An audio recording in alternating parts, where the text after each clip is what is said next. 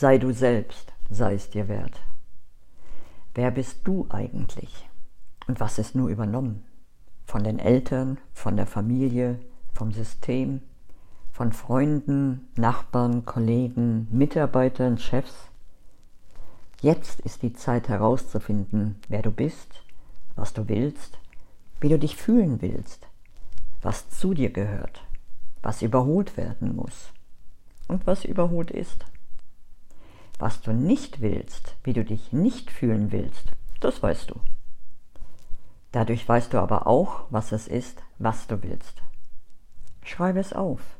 Das, was du willst, nicht das, was du nicht willst. Schreibe es auf und dann öffne dich dafür, es zu empfangen. Stelle dir vor, dein Wunsch wird Wirklichkeit. Wird es in dir weit oder zieht es sich zusammen? Wenn es sich zusammenzieht, steht noch irgendwas zwischen dir und deiner gewünschten Realität. Werde dir dessen bewusst und mache dann den Weg frei. Mögest du dich selbst verwirklichen können. Das wünsche ich dir.